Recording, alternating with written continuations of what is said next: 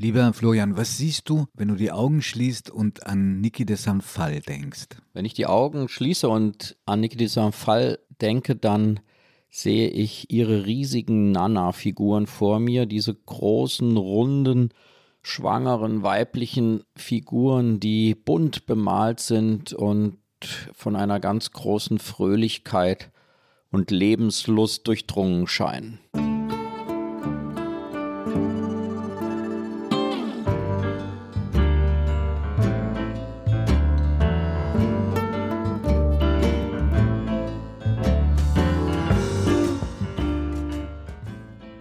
Augen zu.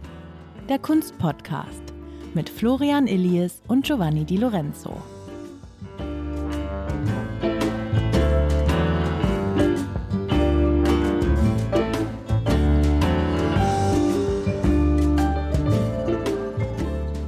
Wir begrüßen Sie ganz herzlich zu einer neuen Folge von Augen zu. Und diesmal widmen wir sie einer Künstlerin, die ich schon lange einmal besprechen wollte mit Florian. Aber Florian hat sich ein bisschen geziert. Also er hat sich schwer getan, da wir unseren Podcast nie vorher absprechen. Wir haben auch kein Drehbuch, sondern wir tragen zusammen, was wir in der Zeit der Recherche und des Nachdenkens über die Künstlerin oder den Künstler rausgefunden haben. Bin ich gespannt, ob sich in der Auseinandersetzung mit Niki de Saint-Phal für ihn was geändert hat. Für mich ist sie eine wichtige Künstlerin schon allein deswegen, weil ich eine gewisse biografische Nähe zu ihr spüre. Das ist jetzt überraschend. Wir kennen das ja, deine italienischen Wurzeln, aber dass du zu Nike de Saint-Phal eine biografische Nähe verspürst, das ist jetzt erstmal ganz überraschend. Eine Fernbeziehung natürlich. Zum einen, weil ich ja die Jugendjahre in Hannover verbracht habe und wie du weißt, stehen am Leibnizufer in Hannover drei Nanas aus den 70er Jahren. Und die sorgten damals selbst bei uns im Kunstunterricht für erregte Debatten. Die ganze Stadt hat darüber gesprochen, über diese drei Nanas, die auch noch Namen trugen, angelehnt an bedeutende Persönlichkeiten, nämlich Sophie, Charlotte und Caroline. Das ist der eine Strang. Und der andere ist, dass ich seit vielen, vielen Jahren jedes Jahr Ferien mache in einem wunderbaren Landstrich der Toskana, im Süden der Toskana, in der Maremma. Und da steht ein Park. Und dieser Park voller wundervoller Figuren, den hat Niki de Saint-Phal gestaltet. Das ist meine Nähe. Und wenn ich durch das nächste Dorf dann flaniere abends, dann steht auf dem Dorfplatz eine Statue von ihr, die als Fontäne auch genutzt werden kann, wenn sie denn mal funktioniert die Nick de Sanfal dem Ort Capalbio hinterlassen hat. Oh, das ist ja wirklich eine äh, sozusagen lebenslange biografische Begleitung, die du ja, mit dir total. hast. Da kann ich wirklich gar nicht mithalten. Und sorgte das dafür, dass es eine Wertschätzung, eine Bewunderung ist bei dir oder eine, was hat das sozusagen bei dir ausgelöst? Damals in Hannover hast du das verstanden? Fandst du das Hieltst du das für gute Kunst, für interessante Kunst oder warst du auch eher irritiert? Es war eher eine Begegnung, eine der ersten wirklich intensiven Begegnungen mit moderner Kunst. Und mir gingen damals schon diese vielen Stimmen auf den Geist, die da sagten, das kann ich auch. Weißt du, das klassische Argument gegen moderne Kunst, gib mir die richtigen Geräte und Materialien und dann kann ich das auch irgendwie zusammentun. Aber es wurde da gelästert über paraphrasiere, diese dicken, unansehnlichen Frauen, die da rumstehen, bemalt wie von Kindern in der Grundschule. Und auch wenn ich jetzt, sagen wir mal, nicht sofort entflammt war für diese Statuen, das hatte irgendwas sehr Kleinliches und Abstoßendes. Dieses Geschimpfe auf Niki de Sanfal. Wenn man sich das jetzt anschaut und ihr Leben anschaut, was für mich jetzt auch wirklich, muss ich gestehen, wirklich nochmal etwas sehr Erschütterndes, Faszinierendes hat, wenn man diese ganze Biografie anschaut, dann versteht man auch, dass eigentlich ihr ganzes Leben, ihre ganze Kunst ein Widerstand gegen diese Kleingeistigkeit ist. Also das war eigentlich ihr Lebenskampf. Aber du musst mir, bevor wir in ihr Leben einsteigen, denn also es gibt wenig Künstler, deren Leben so verknüpft ist mit ihrer Kunst wie bei Niki der Samfal, nochmal erklären, ich habe dich ja versucht am Anfang ein bisschen zu provozieren, warum du dich zunächst einmal schwer getan hast, dich auf sie einzulassen. Auf Nick de Samfall. Ja, weil ich glaube, für mich ist das oft eine Herausforderung, wenn ich eher von einem klassischen Kunstbegriff herkomme, Auch in der letzten Folge haben wir über Mark Roscoe gesprochen und ich auch viel erzählt habe über meine Liebe zu abstrakter Malerei und solchen Sphären.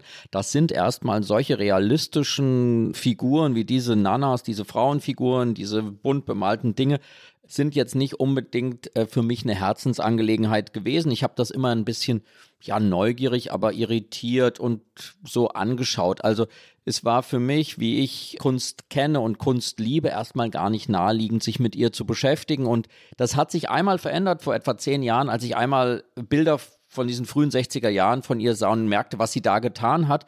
Aber erst glaube ich, wenn man sich mit der Biografie beschäftigt von ihr, begreift man, dass diese Kunst, die wir hier sehen, wie du es gerade genannt hast, wirklich wie bei kaum jemand anderem Ausfluss einer biografischen Auseinandersetzung, Beschäftigung ist und man auf diese Kunst anders schauen muss als auf ein reines Werk eines Bildhauers, der in seinem Atelier sitzt und aus sich selbst heraus oder aus seiner Fantasie etwas schöpft. Diese Frau und ihre ganze Kunst ist eigentlich ein Überlebenskampf, kann man sagen. Ja, und äh, diese, diese Biografie hat eine unglaubliche Sogwirkung, wenn du dich auf sie einlässt. Erzähl mal, du bist der große Erzähler der Biografien hier bei uns im Podcast und das ja, ist hier so, auch Aber die ist so groß, diese Biografie, da musst du mir bitte immer wieder helfen, wenn ja. ich was vergesse. Ich möchte aber was voranschicken, wo ich mich jetzt wirklich sehr frech etwas traue. Weil je länger ich mich mit ihr beschäftigt habe, mit Nick de Samfall, desto mehr fiel mir eine Parallele auf, die merkwürdigerweise niemand anders beschrieben hat. Insofern kann es sein, dass ich total falsch liege. Und wenn ich das tue, musst du mir sofort widersprechen. Aber ich fand, dass in der Verknüpfung Werk und eigener Biografie, in der ganz großen Subjektivität, in der Direktheit des Ausdrucks, also der Mann hat mir gut getan, der Mann hat mir schlecht getan und sie wird direkt in ein Kunstwerk übersetzt, hat mich das stark erinnert an eine andere große Künstlerin, die allerdings eine Generation vor ihr auf die Welt gekommen ist, nämlich an Frida Kahlo. Das ging mir ganz ähnlich. Also Wirklich? das muss ich auch sagen, dass ich gesehen habe, diese Kunst als biografische Verarbeitung, als Widerstandsakt ist sehr ähnlich. Ich würde auch sagen, das ist bei Frida Kahlo geschieht letztlich die Verarbeitung, könnte man sagen, viel traditioneller, ist nämlich immer Malerei. Ja? Also das ist immer quasi das Medium Malerei. Sie malt das, was in ihrem Inneren an Kinderwunsch, an, an Hass, an Liebe, an, an, Schmerz, an, an Schmerz, Schmerz da ist. Und bei Niki in diesem Fall haben wir ein riesiges Spektrum von Performancekunst bis hin zu diesen Skulpturen oder Bildern. Aber ich glaube, das ist eine sehr genaue Beobachtung und eine wirkliche Verbindung. Und ich glaube, was sich darin eben auch zeigt, ist, wieso hat eine Niki Fall, wieso hat eine Frida Kahlo so eine große Kraft auch, warum identifizieren sich so viele weibliche Künstlerinnen genau mit ihnen? Weil sie merken, dass hier aus so einem eigenen inneren Antrieb heraus die Kunst als Überwindung von seelischen Problemen, als Überwindung von biografischen Ereignissen gesehen wird.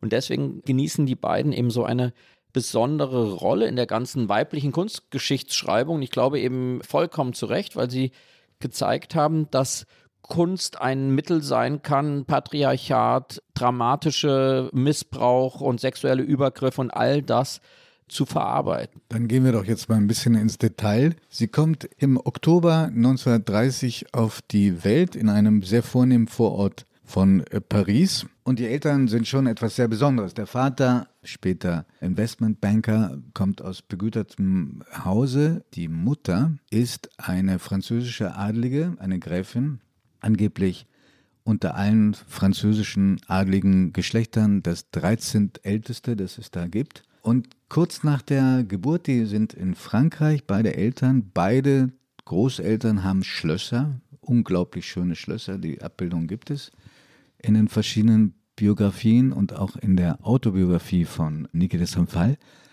Kurz nach der Geburt gibt es Turbulenzen aufgrund der Weltwährungskrise, Weltwirtschaftskrise, die den Vater auch sehr stark trifft.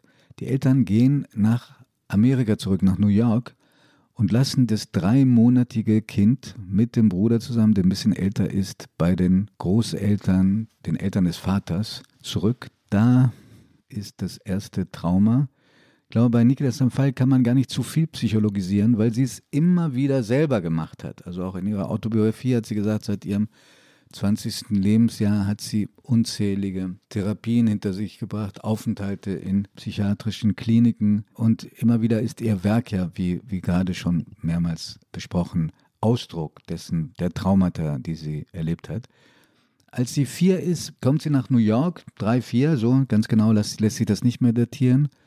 Und da ist die Begegnung, die richtige Begegnung dann mit den Eltern, insbesondere mit der Mutter, die ihr den Namen Nikide verpasst. Eigentlich heißt sie Marie Agnès. Ja, und ich glaube, vielen geht es so, man hält es immer für einen Kunstnamen, ja, weil das klingt wie so ein Name einer Performance-Künstlerin aus den 60er Jahren mit dem Heiligen und dem Sexuellen, also Saint-Fall, also der heilige Phallus in, in, im Namen. Man kann das gar nicht glauben, dass das eben nicht ein echter Name ist. Ein echter Name ist, ja. ja. Die Eltern haben übrigens, so wiederholen sich Probleme, sehr, sehr jung geheiratet und die Ehe war offenbar auch eher das Ergebnis einer Wette die der Vater von Niki abgeschlossen hat mit seinen Geschwistern. Wer kriegt wen aus dieser Familie? Der Vater, sehr jung, sehr unreif offenbar, von Anbeginn betrügt er seine Frau, die dann dem, dem armen Kind vorhält, an irgendeinem Tag, sehr früh schon, sodass sie sich das lebenslang gemerkt hat, dass sie eine Mitschuld dran trägt, dass der Vater so ist. Durch die Schwangerschaft, durch die Tatsache, dass da Kinder sind, durch die Tatsache, dass sie eben durch andere Aufgaben abgelenkt ist. Und sie buhlt Jahre ihres Lebens um die Zuwendung, Zuneigung, Wärme dieser offenbar unglaublich strengen Mutter und muss sich dann diese Mutter, die kaum Zeit hat und immer auch verreist, auch noch teilen mit vier Geschwistern. Und dazu ist dann, äh, wie toxisch dieses, wie man heute sagen würde, dieses Milieu ist, lässt sich nur an der Tatsache alleine ablesen, dass von diesen vier Geschwistern allein zwei Selbstmord begehen werden. Also man sieht, dass dieses Milieu, in das Niki dieser Fall reingeboren ist, Vater und Mutter, eine dramatische Ausgangssituation für ihr Lebens gewesen ja. ist. Der Jüngste scheint der gewesen zu sein, der sich am meisten gewehrt hat. Der hat der Mutter gedroht, sie einzusperren und den Vater geschlagen. Niklas Samfal hat oft über Gewalt in dieser Familie gesprochen, der aber der Schein nach außen das Wichtigste offenbar gewesen ist und die ebenfalls gegenüber den Kindern immer strenge moralische Gebote versucht hat zu vermitteln und einzubläuen. Sie hat ja dann auch eine Klosterschule in New York besucht, von der sie dann geflogen ist. Ja, das war ein erstes Zeichen der Rebellion. Ansonsten hat sie versucht, sich einzukapseln, sich zu schützen, indem sie sehr viel geschwiegen hat, auch wenn sie angegriffen wurde von den Eltern oder von der Mutter mit der Bürste ins Gesicht geschlagen wurde, nie geweint hat, nie geweint hat. Das ist ein interessanter Punkt, weil sie sagt, die Tränen, die ich nicht vergossen habe, haben mich vielleicht später krank gemacht. Und sie hatte so eine unterm Bett versteckt, so eine Black Box. Das war sozusagen ihr magischer Kasten, in der sie. Was war da drin? Das ist leider nicht überliefert. Aber da waren so ihre kleinen Schätze oder das, woraus sie vielleicht irgendwann mal etwas machen. War wahnsinnig anrührend, das zu lesen und es bricht einem das Herz, wenn man dann erfährt, was sie ja erst in den 90er Jahren publik gemacht hat, dass sie als Elfjährige von ihrem heißgeliebten Vater missbraucht worden ist und zwar mehrmals. Und für sie in dem Moment jedes Vertrauen in Erwachsene und Menschen, die ihr nahestehen, verloren gegangen ist. Sie hat das geschildert, sie hat in Interviews darüber gesprochen, aber sie hat es vor allen Dingen geschildert in einen Brief, den sie an ihre Tochter Laura geschrieben hat, der auch in Deutschland übersetzt wurde, damals, glaube ich, Mitte der 90er Jahre. In der Brigitte war das ein Dossier. Das ist furchtbar zu lesen und gibt einem mal wieder ein Gefühl dafür, was Eltern anrichten können. Dieser Vater, der ihr imponiert hatte, weil er ihr zwei Sachen mitgegeben hatte fürs Leben, die auch wichtig waren. Er hatte mal bei einem Mittagessen ihr gesagt, es ist mir völlig egal, in dieser standesbewussten Familie, ja, mir völlig egal, wie dein Mann, welche Hautfarbe der hat den du heiraten wirst. Völlig gleich. Du, du musst mit ihm glücklich sein. Ihr müsst was Vernünftiges machen miteinander. Und das andere war, dass er ihr wohl gesagt hat, ich möchte, wenn ich sterbe und Geld haben sollte, es eigentlich nicht euch Kindern vermachen, sondern jenen, die das vielleicht brauchten für eine gute Ausbildung und die sonst keine Chance hätten. Und sie fand das richtig und hat das Gefühl gehabt, sie hat so ihr Gerechtigkeitsgefühl, das sie im Leben hatte, da aus diesen Gesprächen gezogen. Und dann kam diese unfassbare Enttäuschung, dieser Missbrauch, diese Gewalt, die diesem Kind angetan worden ist. Sie hat es auch in einem Film verarbeitet, der Daddy bezeichnenderweise hieß. Und was für mich da bei diesem Punkt auch nochmal diese Ohnmacht nochmal fast ver, vermultipliziert hat, ist, dass sie das dann ja auch später in Therapien erzählt hat, dass sie vergewaltigt worden ist und dann die Therapeuten immer sagten, das seien ihre ödipalen Fantasien. Also es wurde einfach nicht geglaubt, weil es hieß, ein so anständiger, katholischer, hoch angesehener, adeliger Mann würde so etwas nie tun. Dann hat sie sogar den Brief des Vaters, wo er sich sehr entschuldigt, dem Therapeuten gezeigt und er sagte wieder, dann hat der Vater, hat sich das auch nur eingebildet. Also man schließt das und man kommt ja nur mit, mit offenen Augen, offenen Mund, wenn man merkt, diese arme Frau, die hat das alles erlebt und dann wurde ihr einfach nicht geglaubt, weil man sagte, das kann doch gar nicht, das wird doch nicht, das ist nur deine Fantasie. Also das ist schon eine äh, Ver Verlängerung des Traumas, die einen sehr, sehr berührt und wo man sich nur wundern kann, wie sie einen Weg herausgefunden man sowas hat. Übersteht. Und das war die Kunst. Das war die Kunst. Warum?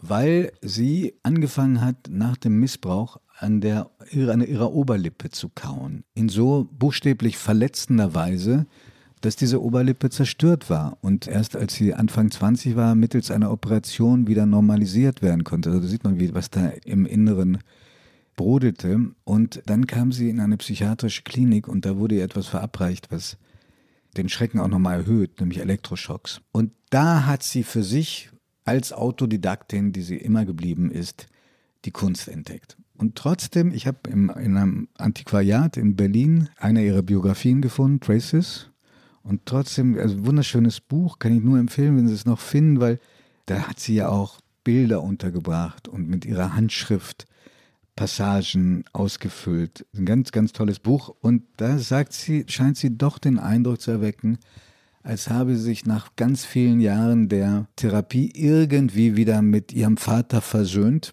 der dann auch relativ früh gestorben ist, was für sie, was sie sehr getroffen hat. Und sie sagt in dieser Autobiografie, wenn mein Vater nicht gewesen wäre, wäre es mir wahrscheinlich, das ist jetzt sinngemäß, nicht möglich gewesen, nicht erwachsen zu werden. Ja, das liest man und da muss man dann auch sehr viel schlucken. Also, und vor dieser ganzen dramatischen Entwicklung mit Psychiatrie sucht sie ja einen ganz anderen Ausweg aus der äh, sozusagen völlig traumatisierenden Lebenswirklichkeit, nämlich sie flieht als quasi junges Mädchen und macht etwas sozusagen Revolutionäres. Sie gründet einfach sehr jung eine Familie. Sie heiratet, sie bekommt ein Kind. Also sie versucht erst einmal quasi ein bürgerliches Leben, ein adliges äh, sozusagen Leben aufzubauen. Das ist ja ihr erster auch Versuch. Auch wieder sehr jung, auch sehr, sehr jung, jung, wie die Eltern jung. auch. Ja. Also sie war, glaube ich, 18, ja. er 19 und er war standesgemäß, also nicht sozial standesgemäß, aber sagen wir mal intellektuell standesgemäß, ein Schriftsteller, Harry Matthews. Und die bleiben elf Jahre zusammen und haben zwei Kinder. Am Anfang, wiewohl sie ja sehr, sehr begütert und er war auch, brachte auch was von zu Hause mit, hatten sie nicht sehr viel zum Leben. Also hier passt dann das Klischee der frühen Künstlerjahre Sie klauen. Sie gehen klauen. Sie klauen Lebensmittel und, was ist das zweite? Fantasie? Weiß ich gar nicht. Bücher. Bücher, schön. Wie hast du deine Niki de Fall Biografie bekommen? Auf legalem Wege aber. Ja, ja, ja gut. Okay. Nein, nein, das hätte ich mir niemals getraut. Und sie, das hört dann allerdings auf, als sie schwanger war. Da, da war die Angst sehr groß, dass sie da Ärger bekommen könnten. Und die beiden gehen von Amerika nach Paris. Paris, was immer noch das Mekka war für Künstler. In der Zeit war das damals so eine Künstlergruppe, die nennen sich Nouveau Realist. Das sind da war auch der junge Christo dabei, über den wir hier schon mal einmal einen Podcast gemacht haben. Andere Künstler, Armand kennt man, der so Geigen zersägt hat, die sich sehr mit den Alltagsgegenständen beschäftigten. Und da bekam sie in, in Kontakt mit dieser Gruppe, lernte auch einen Künstler kennen, den Schweizer Künstler Jean Tungeli, mit dem sie in Kontakt kam und das war dann eben für ihre Ehe eine Herausforderung. Ja, es soll nicht sofort gezündet haben, weil er lebte Tangelich, also mit der schwerste Name, den wir bislang aussprechen mussten. Der lebte mit seiner damaligen zweiten Frau zusammen und dem Geliebten dieser zweiten Frau. Also die Zeiten waren damals weniger gesittet und prüde als heute, vielerorts. Es war also eine lange Annäherung, aber dann die wirkliche Liebe ihres Lebens. Jedenfalls für Niki Fall, ich denke umgekehrt auch.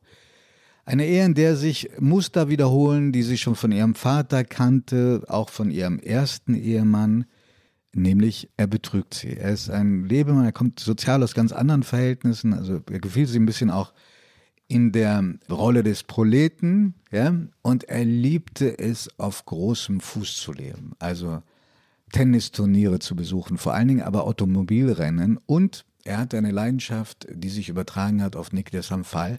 Er liebte die Automarke. Was würdest du raten? Weiß ich nicht. Denk an Janis Joplin. Mercedes. Mercedes, ja. ja. Mercedes-Benz war für beide das, das Höchste. Und das Leben, das sie aus ihrer Kindheit kannte und dann später aufgrund ihrer eigenen Erfolge sich leisten konnte, das hat sie immer beibehalten. Ja, wenn sie in der Schweiz waren, also dem Heimatland ihrer großen Liebe, dann sind sie im Hotel Bellevue in Bern abgestiegen und wenn sie mal wieder in die Klinik musste, dann wurde das Krankenzimmer mit ihren Bildern geschmückt.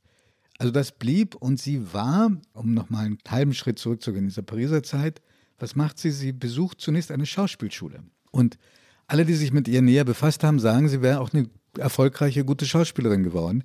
Sie war bildhübsch, unglaublich apart. Auf dem Vogue-Cover, auf der L, auf, auf den ganzen L, ja. Äh, Zeitschriften also wirklich, auf dem Cover. Ja, ja, unglaublich auffallende Erscheinung, schön wie auch schon ihre Mama.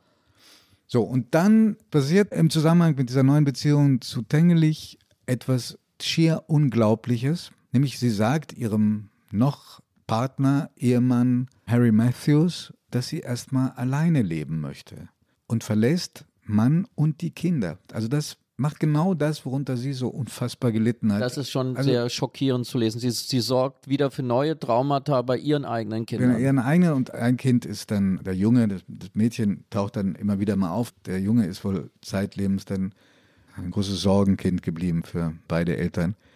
Und wird aber in dieser Zeit noch, wo sie alleine lebt und Familie verlässt, noch finanziell unterstützt von ihrem Ehemann. Also auch eine unglaubliche Geschichte auch an dieser Stelle.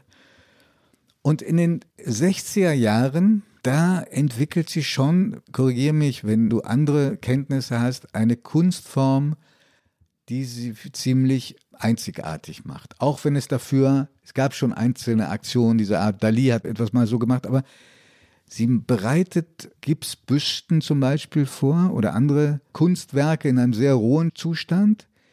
Also Gipswerke, Gipskunstwerke, gibt es Figuren, in denen sie Blutbeutel steckt oder Farbbeutel oder manchmal auch Spaghetti mit Soße.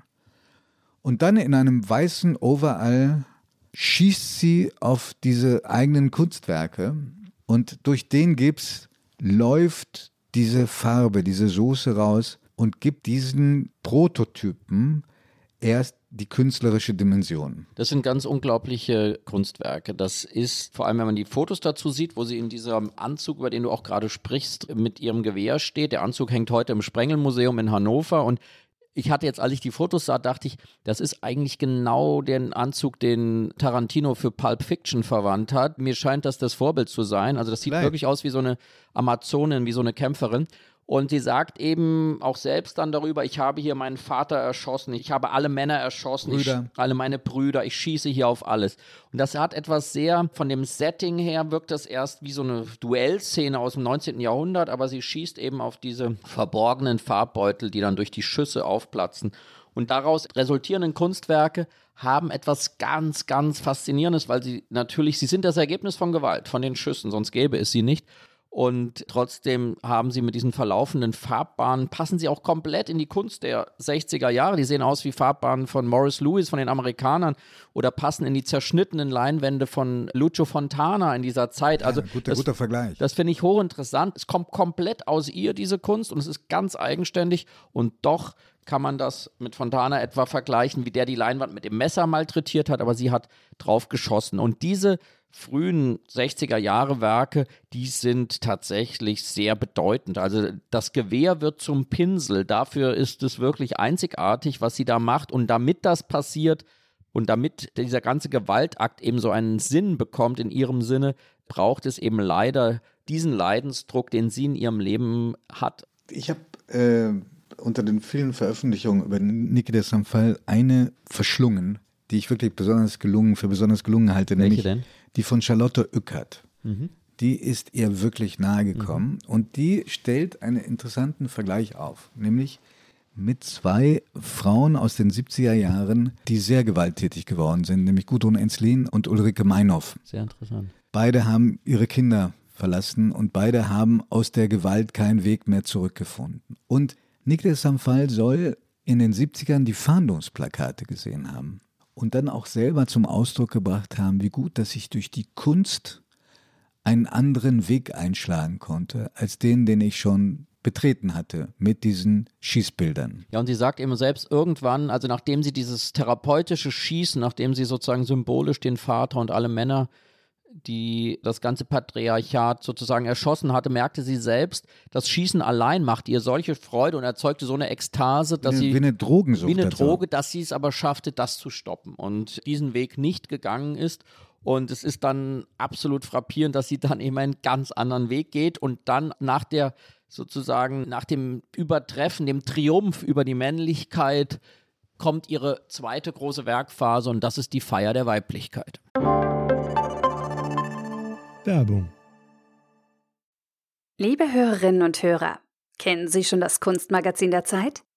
Mit der Weltkunst erleben Sie jeden Monat die schönsten Seiten der Kunst. Sie wollen das Magazin unverbindlich testen? Dann bestellen Sie Ihr persönliches Kennenden-Exemplar gratis unter www.zeit.de/slash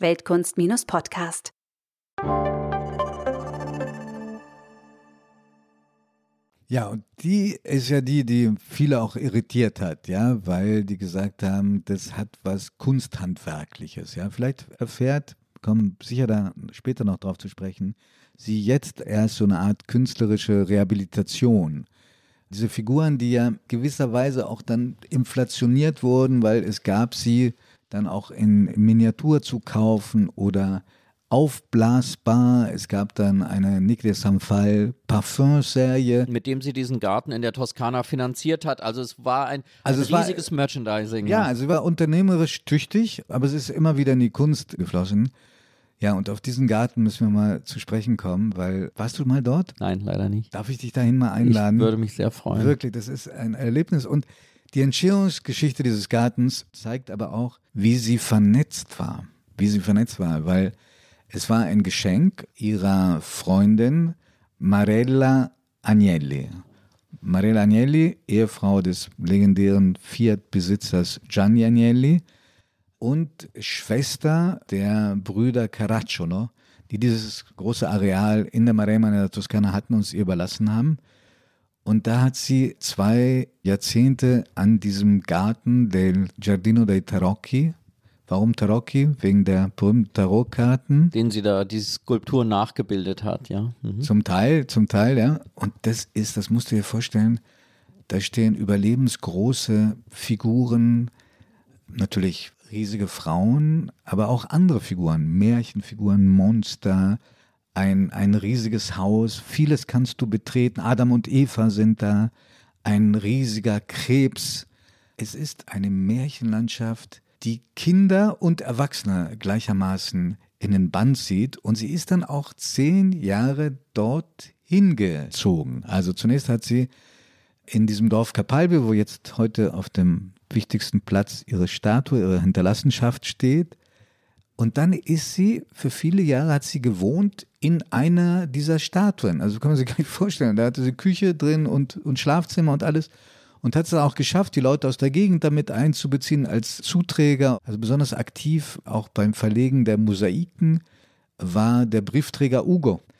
Also, und sie hat gesagt, die war eine große, unglaubliche Sinnbild geradezu einer Kosmopolitin, französisch-Amerikanerin, sagte sie, nirgendwo hat sie sich so zugehörig gefühlt wie in Italien. Das Interessante, weil ich über diesen Garten las und die Fotos sah, war auch nochmal für mich eine andere Assoziation, nämlich an Monet und seinen Garten in Giverny, weil er ja auch am Ende nur noch diesen Garten baute und dann am Ende sagte, der Garten ist eigentlich mein größtes Kunstwerk, nicht meine, meine Bilder. Ich glaube, den Vergleich hätte sie zurückgewiesen, sondern sie hätte verwiesen auf den Künstler, der angeblich den größten Einfluss auf sie gehabt hat. Hast du eine Vorstellung, wer das sagen nein, könnte? Nein. Denk an Barcelona. An Gaudi, ja. Antonio Gaudi, ja. der, der berühmte Park ja, ja. mit den Figuren. Und dann gibt es einen, paar Jahrzehnte vor angelegt worden ist, in Bomarzo, auch in der Nähe der, von Capalbio. Also, und sie redet übrigens, wenn wir schon von weniger von Manet, sondern von Matisse, auch auch für Sie, das hatten wir ja schon öfter jetzt in unserem Podcast, dass Matisse so einen wahnsinnigen Eindruck. Denk an Rothko. Ja, und aber ich würde bei Matisse bin ich auch eben. Ja, irgendwann mal machen, oder? Ja, das sollten wir uns wirklich mal einmal dem ganz widmen. Denn die großen Anreger für Künstler, das ist immer, glaube ich, das allerwichtigste Qualitätskriterium. Wie weit können Künstler andere beeinflussen? Dann sieht man, welche Bedeutung sie haben. Und natürlich sind die Farben, diese fröhlichen Farben, auch dieses Tanzende ihrer Nanas, dieser Figuren, Matisse ist der große Erfinder dieses Tanzes, dieses Reigens, der immer wieder in seinen Bildern auftaucht. Und das nimmt sie natürlich auf, denn diese großen Frauenfiguren, ich kam eben auf Manet, weil es gibt eben ein berühmtes Bild, das Nana heißt von ihm und von Emi Solar, auch den Roman Nana. Also sie hatte auch als Französin ganz bewusst tief in die französische Kulturtradition gegriffen und dann damit so etwas Unglaubliches gemacht, wie so eine runde, tralle, fröhliche, tanzende Schwangere. Also sie spielt damit mit diesen Traditionen und sie findet dafür einen eigenen Ausdruck. Und ich glaube, es ist deutlich geworden jetzt im Sprechen über ihre ungeheure Biografie und ihre tiefen Verletzungen und Traumata, dass man eben hier etwas sehr Seltenes hat. Diese Feiern der Lebenslust, der weiblichen Lebenslust. In heutiger Zeit würde man sagen, Body Positivity ist das ja eigentlich. Das sind sehr sehr runde, voluminöse Frauen, die hier sozusagen fröhlich tanzen. Das ist für sie geboren aus einem Gewaltakt. Das ist ein Gewaltakt, der ihr widerfahren ist. Dann ihr eigen selbst vollzogener Gewaltakt, in dem sie ihre Familie, ihre Kinder verlässt.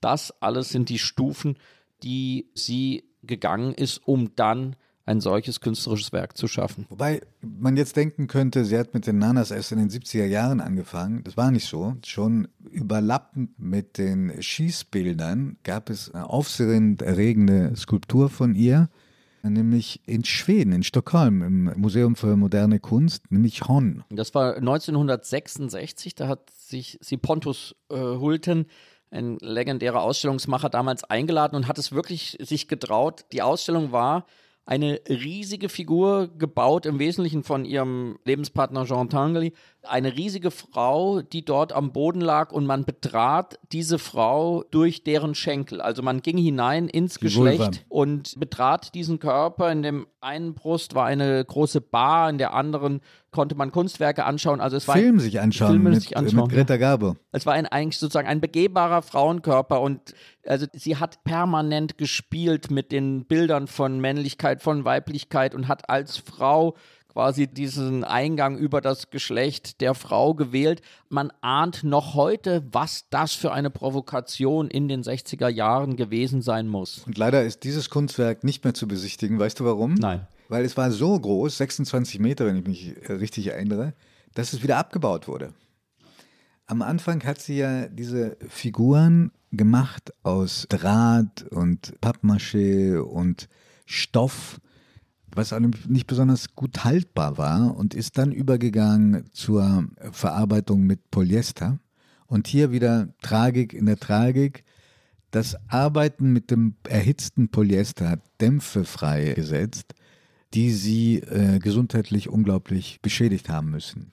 Kommen wir später noch. Also ich glaube, sie führt ihren Tod auch auf das Einatmen dieser Gifte an. Ja, da gibt es Schilderungen, wie sie wirklich dann in einigen ihrer letzten Lebensjahre mit Sauerstoffflasche auf dem Rücken nur noch lebte, weil sie nur so atmen konnte, ja. Aber also aus allem, was wir gesehen haben, es gibt auch einen tollen Film von Peter Schamoni. Dieser Film ist Mitte der 90er Jahre entstanden, sodass man auch die Arbeit gesehen hat im Giardino dei Tarocchi. Diese Frau war aber neben allem Tragischen und den Depressionsphasen und so, war sie unglaublich lebensfroh. Also so jede Minute ausnutzen, alles irgendwie ausprobieren, nutzen, auskosten, was das Leben nur hergeben kann. Ja, und ich finde. Also insofern ist die, ist die Beschäftigung mit ihr auch nicht nur etwas, was dich niederdrückt, Nein. sondern Nein, und weil es, es geht wirklich, wirklich was sehr Besonderes darin, wie sie auch einen Kampf gegen, erst den Kampf gegen diese Übermacht des Mannes, dann aber, aber auch der Mutter. Also die Mutter darf man natürlich nicht vergessen, die Mutter, ja, die wo Mutter, auch der Verdacht nicht richtig ausgeräumt werden kann, dass sie nicht davon gewusst hat vom Missbrauch ja.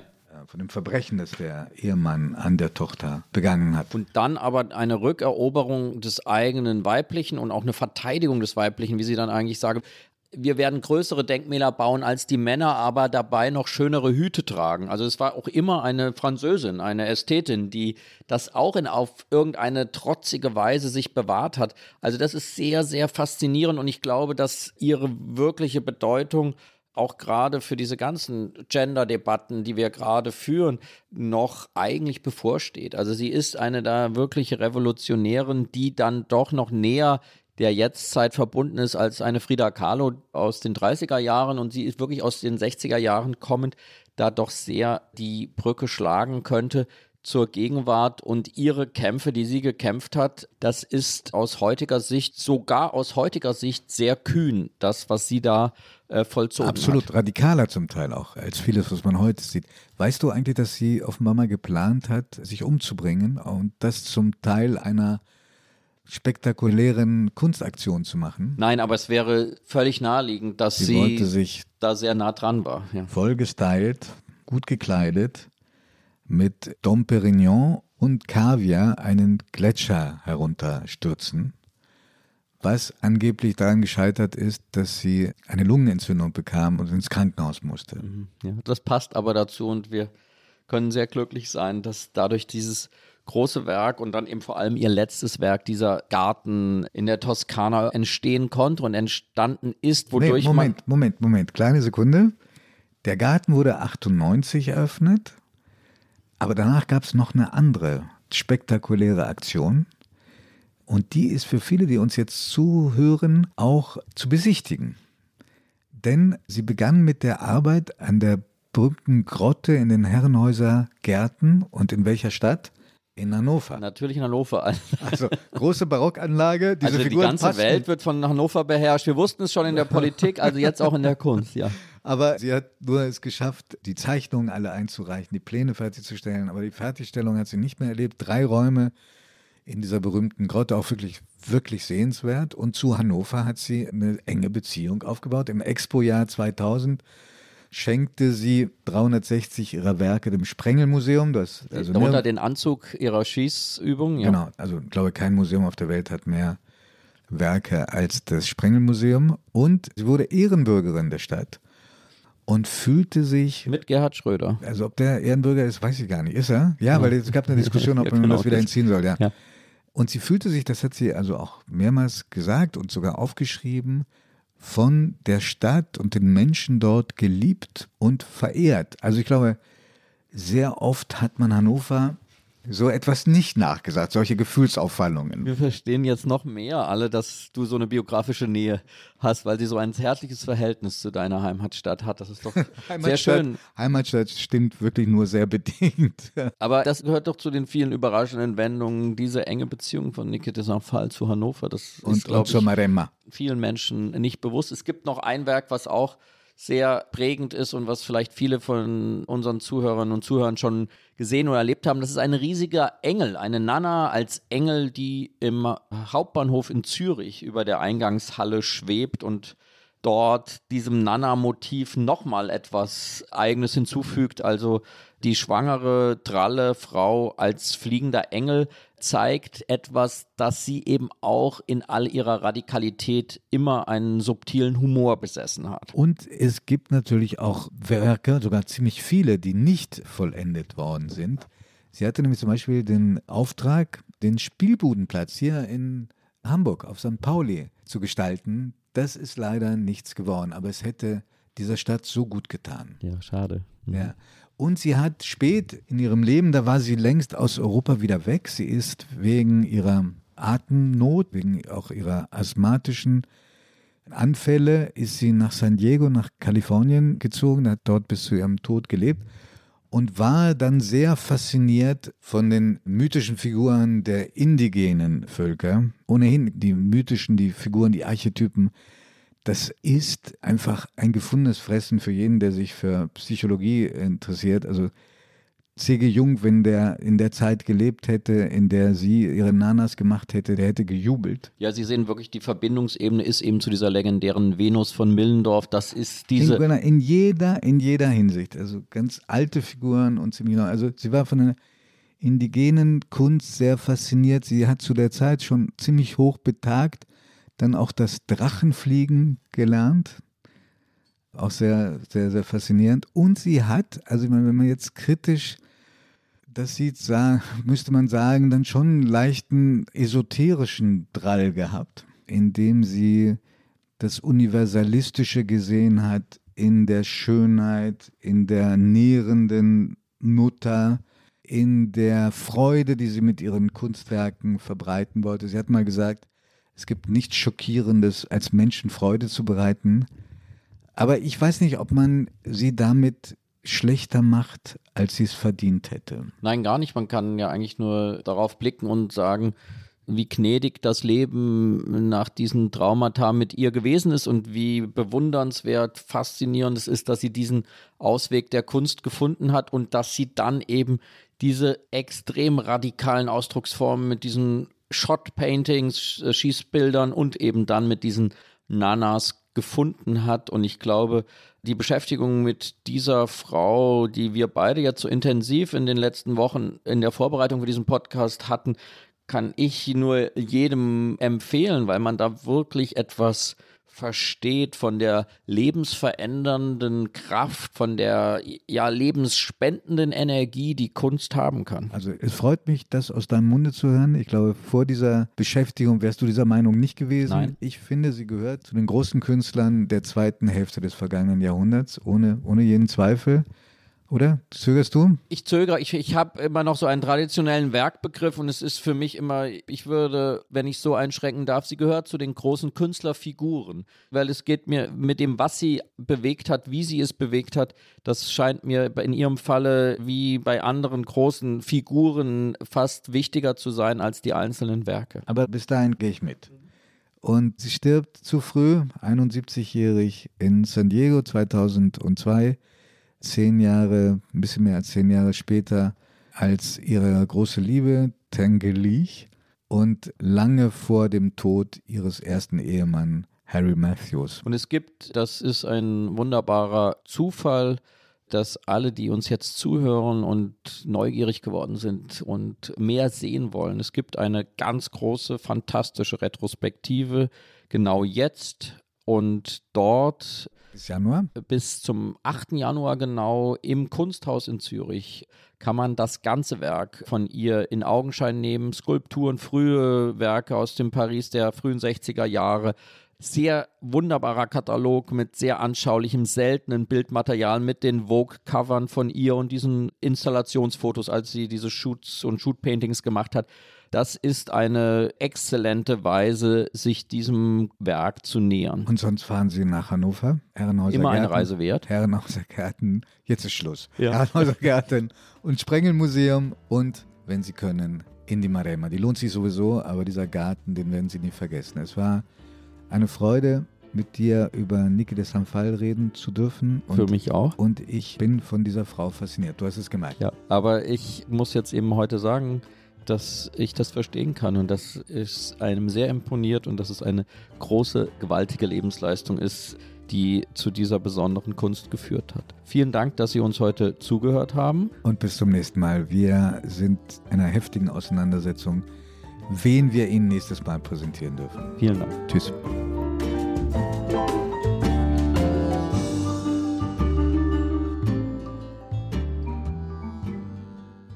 Augen zu ist ein Podcast von Zeit und Zeit Online, produziert von Pool Artists.